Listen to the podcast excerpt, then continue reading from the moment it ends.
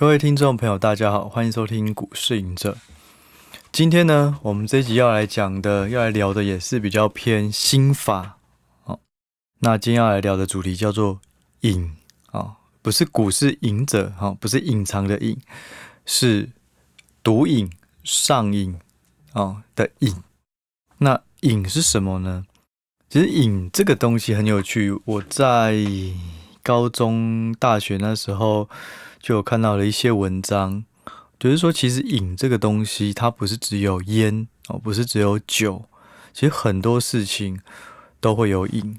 那那时候文章里面有提到打电玩哦，因为我们那年代大家都在打这种什么《世纪帝国》啊、《星海争霸》啊、CS 啊，就是一些射击的游戏哈。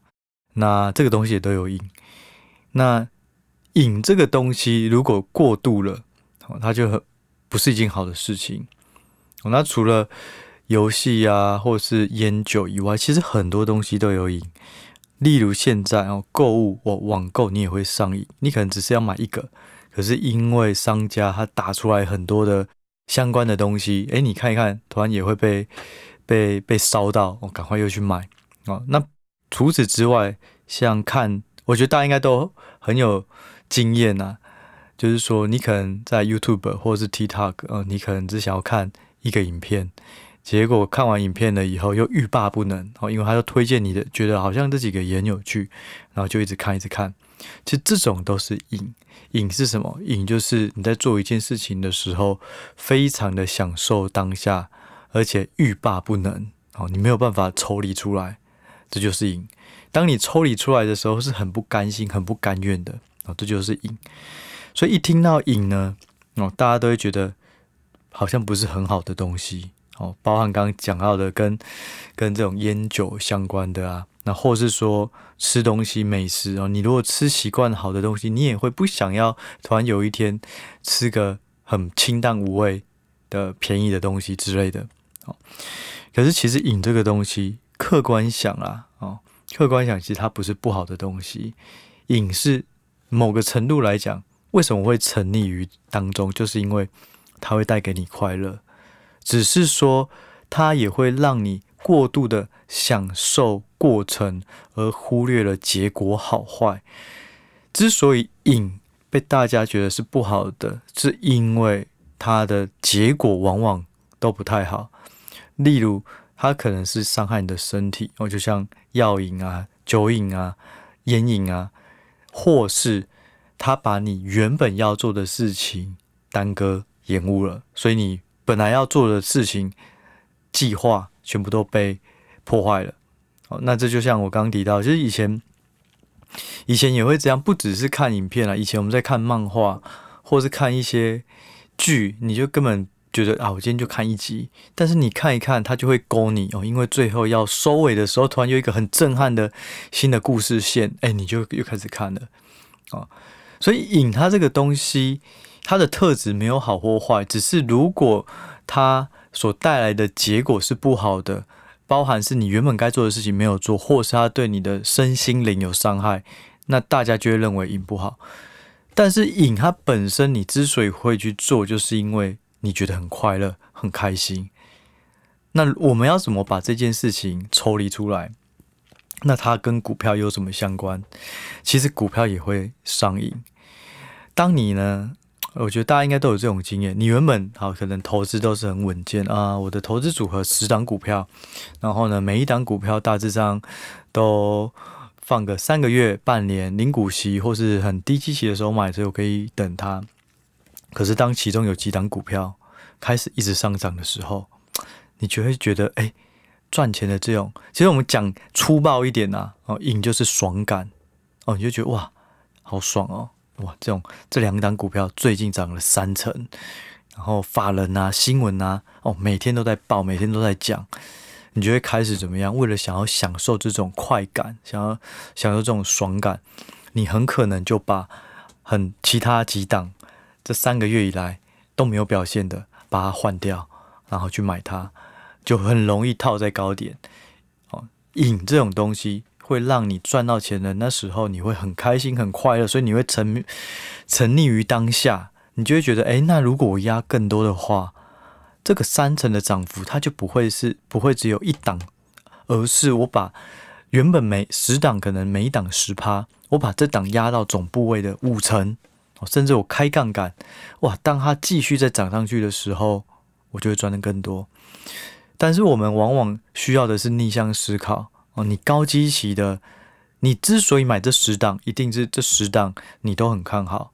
那是否应该是趁这十档有几档表现非常好的时候，当它涨不动的时候，反而是在高点收割去买还没有表现，但是你依旧看好的个股？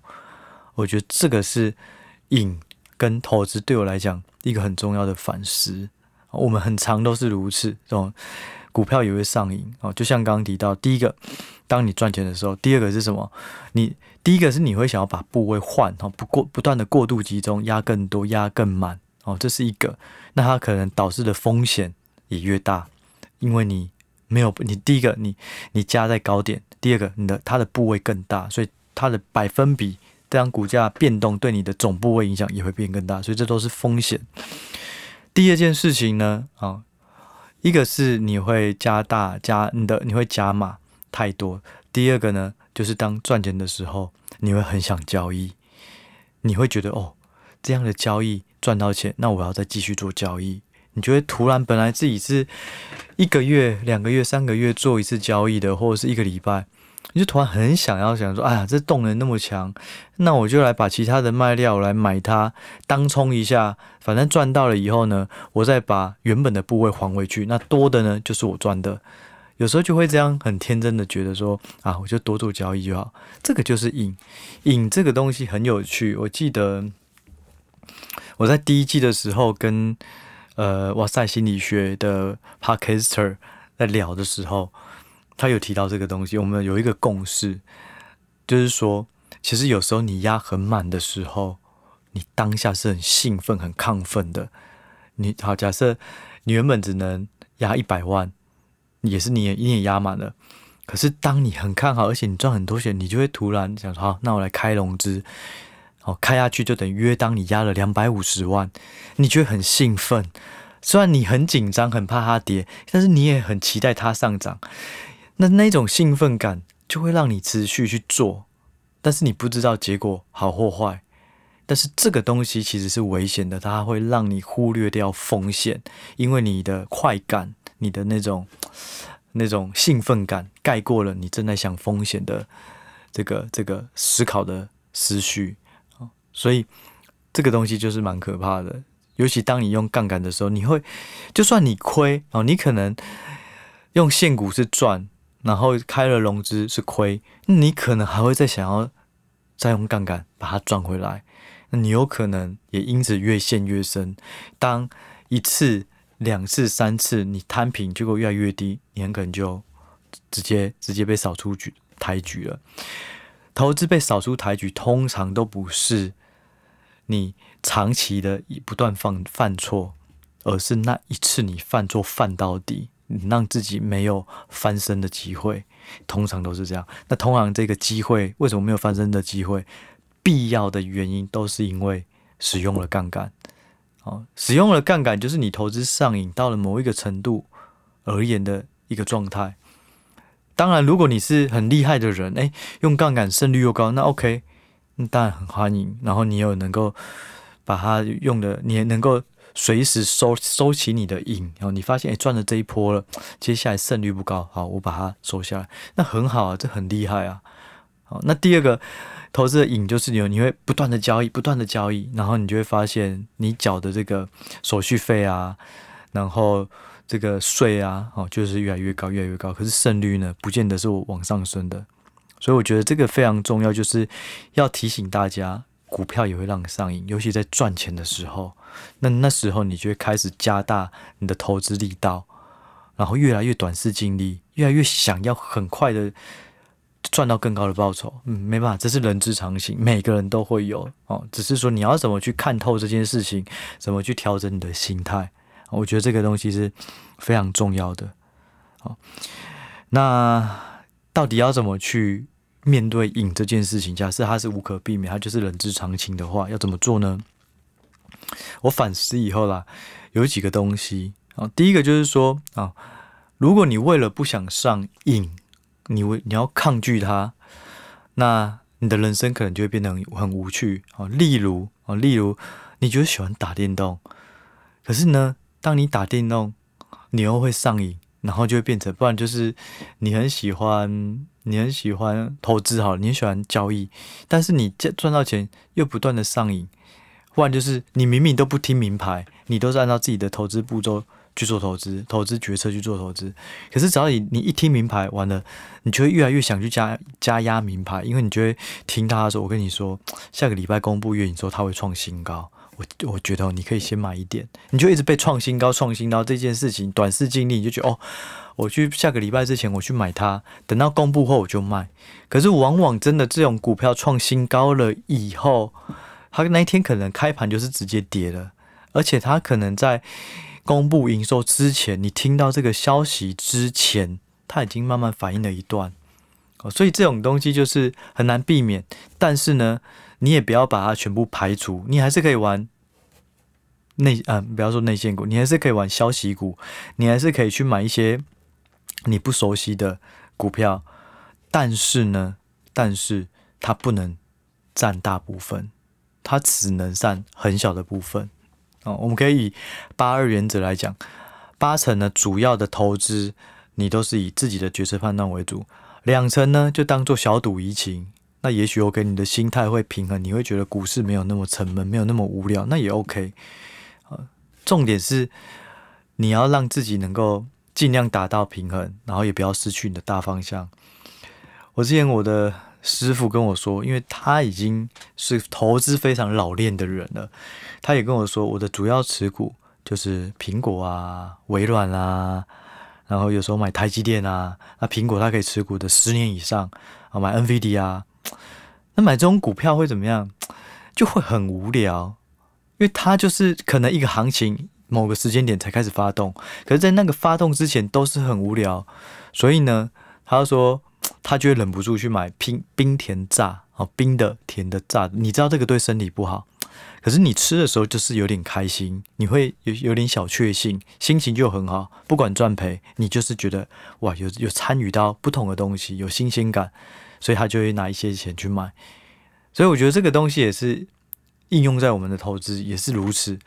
你可以不可能每一个人都是哦，我知道冰甜炸会伤身体，所以我每天都喝温水，然后吃的菜呢都很少加盐巴，然后呢基本上我都吃蔬菜，然后吃这种嗯鸡胸肉之类的，不可能。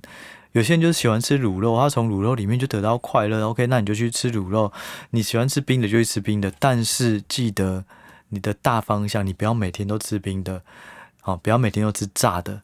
你可以偶尔吃一吃，让你觉得开心。哦，那瘾也是一样，偶尔去打个电动，偶尔呢去放纵自己，让自己得到一个快感。但是这个前提呢，是它这些瘾是没有伤害身体的，没有伤害你的身心灵。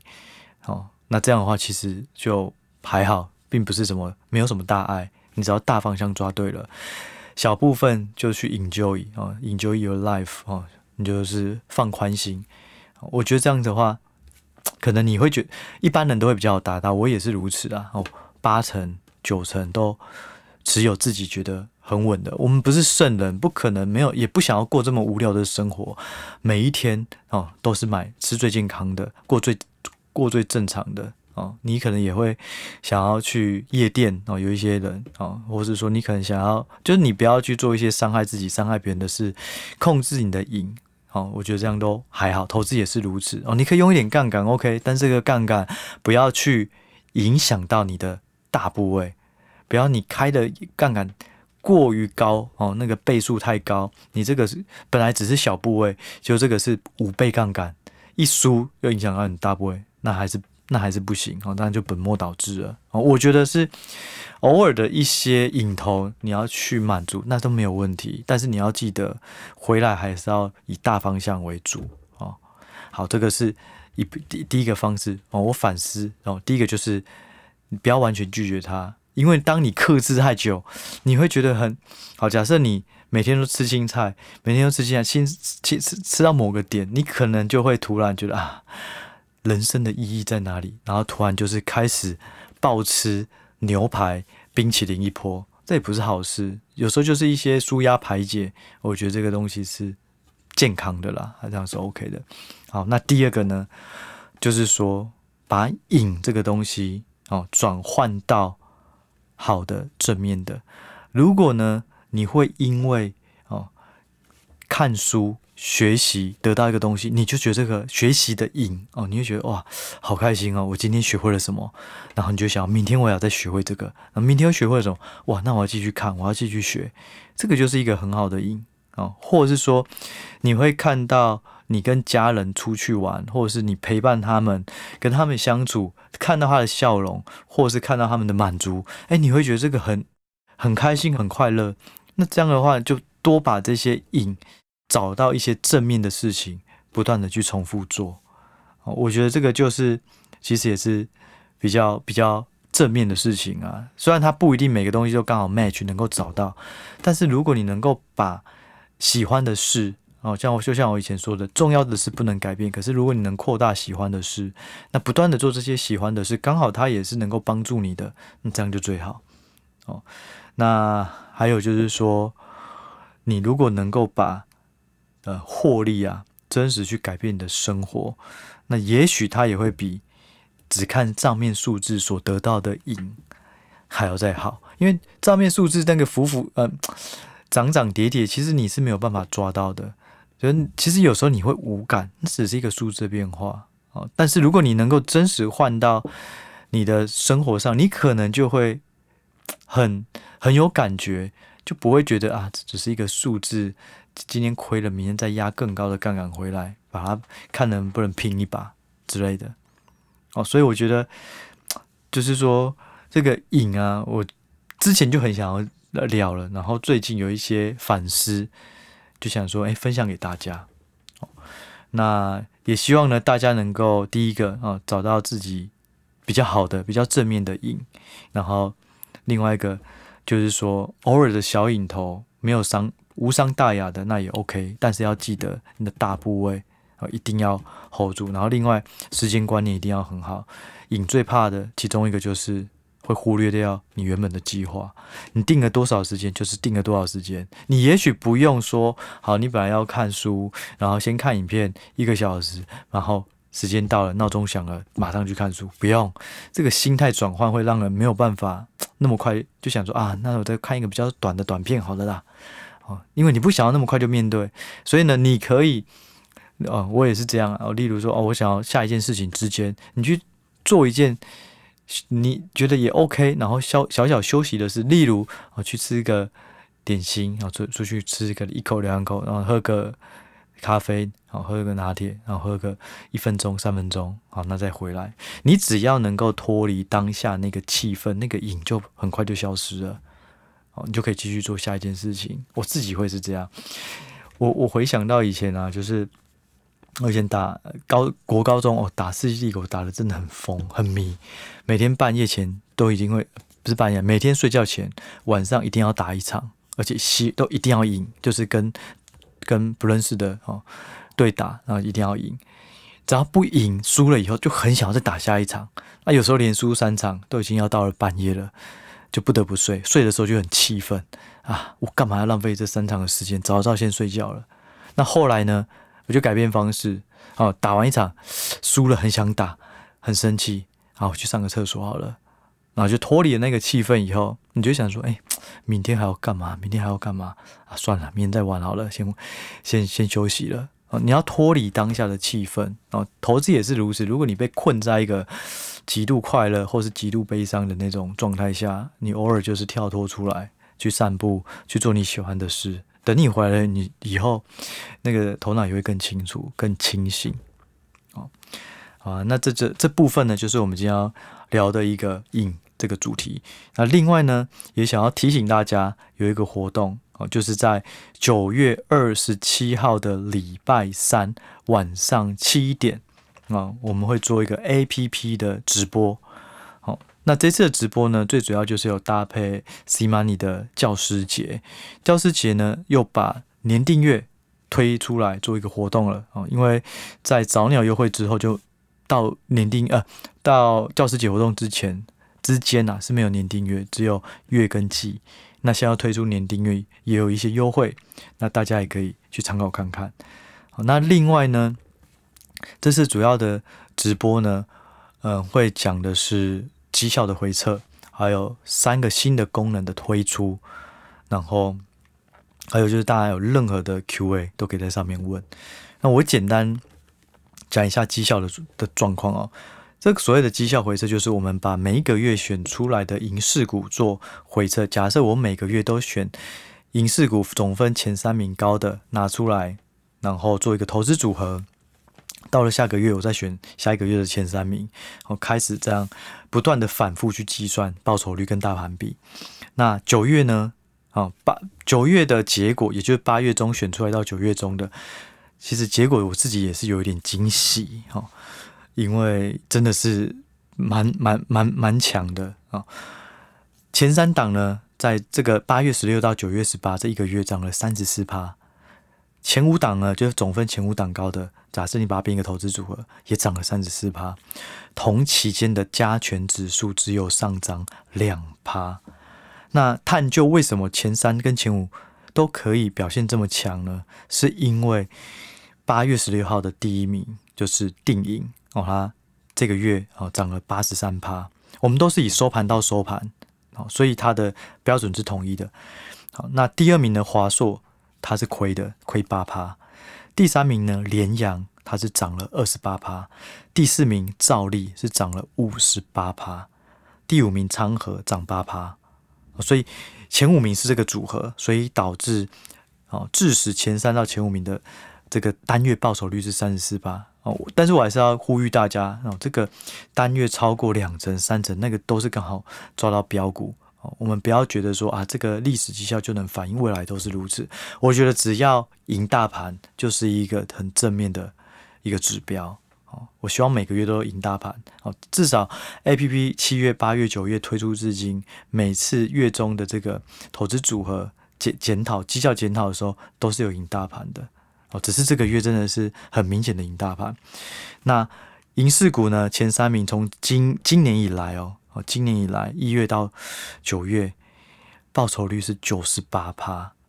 哦，那大盘指数同期间只有十四趴。所以呢，我看到这些数据有一些感触啦。也就是说，如果我纯粹就按照量化选股的方式，九十八趴都已经比我自己主观主动操作都还要好了。银饰股这个方式很简单，它只是每个月月中去选前几名做一个投资组合，下个月换。但是其实简单，如果你的方式是对的，而且你的期间是够长的，你让它一个月不要每天分数与变动，一不不断的置换置换置换，这个的反而胜率不会太高，因为你要去参透。市场的气氛，还有每天的这种技术线型啊，这种波动。可是月中，我之所以抓月中，就是因为你的月营收也公布了，你的季报也用公布了。如果市场有一些分析师要调整数据的话，通常也都调整月中也都差不多了。所以我觉得它会是比较客观的基准。所以自己在想说，要不要我的投资部位也把量化的比重慢慢拉高哦。不过这个我也还会再继续观察啊。所以关于。回测，然后关于新功能哦，新功能的话，我也是简单提，主要有三个新功能啊。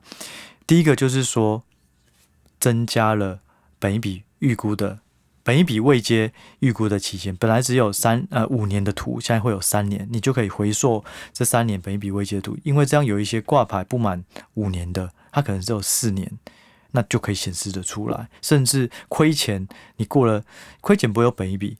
可是，如果正常来讲，这个图你要五年都不亏损，那你可能今年不亏，要到五年后才会有本益比位阶图，这样也是有点太晚了。所以三年的好处就是说，你亏钱，但是你三年连续赚钱，你就会跑出图。所以我们多了一个三年的图让大家做选择。那第二个就是多了口袋名单，因为每个月都有不同的选股的的前几名出来，那我们就会再加上一些的直性判断。跟你说，我们现在的口袋名单，根据这些人有哪些可以优先研究。那第三个就是营收预估的完整性，之前的有一些营收预估并没那么完整。那这次呢，我们也把它强化，变成能够显示的数据，基本上我们都有去对照资料库依依据呈现。哦，好，那还有一个小小的扩充，就是说本益比位阶的部分，我们多了一个中轴哦，本一笔等于零，所以在视觉上你会比较容易、比较快就看出，哎，这个是偏贵，有多贵？距离本一比等于零这个均值有多远？哦，这样会比较有感觉。好，那至于其他更多细节呢，我们就会在直播的时候继续聊。那也非常欢迎大家，也不用说马上要订货干嘛，其实。还是找到你适合的，这才重要。然后你可以先试用，或是再看直播，在直播提问都 OK。好，那也就非常欢迎大家一起参与喽。那我们这一集呢，我们就先聊到这，我们就下一集再见喽，拜拜。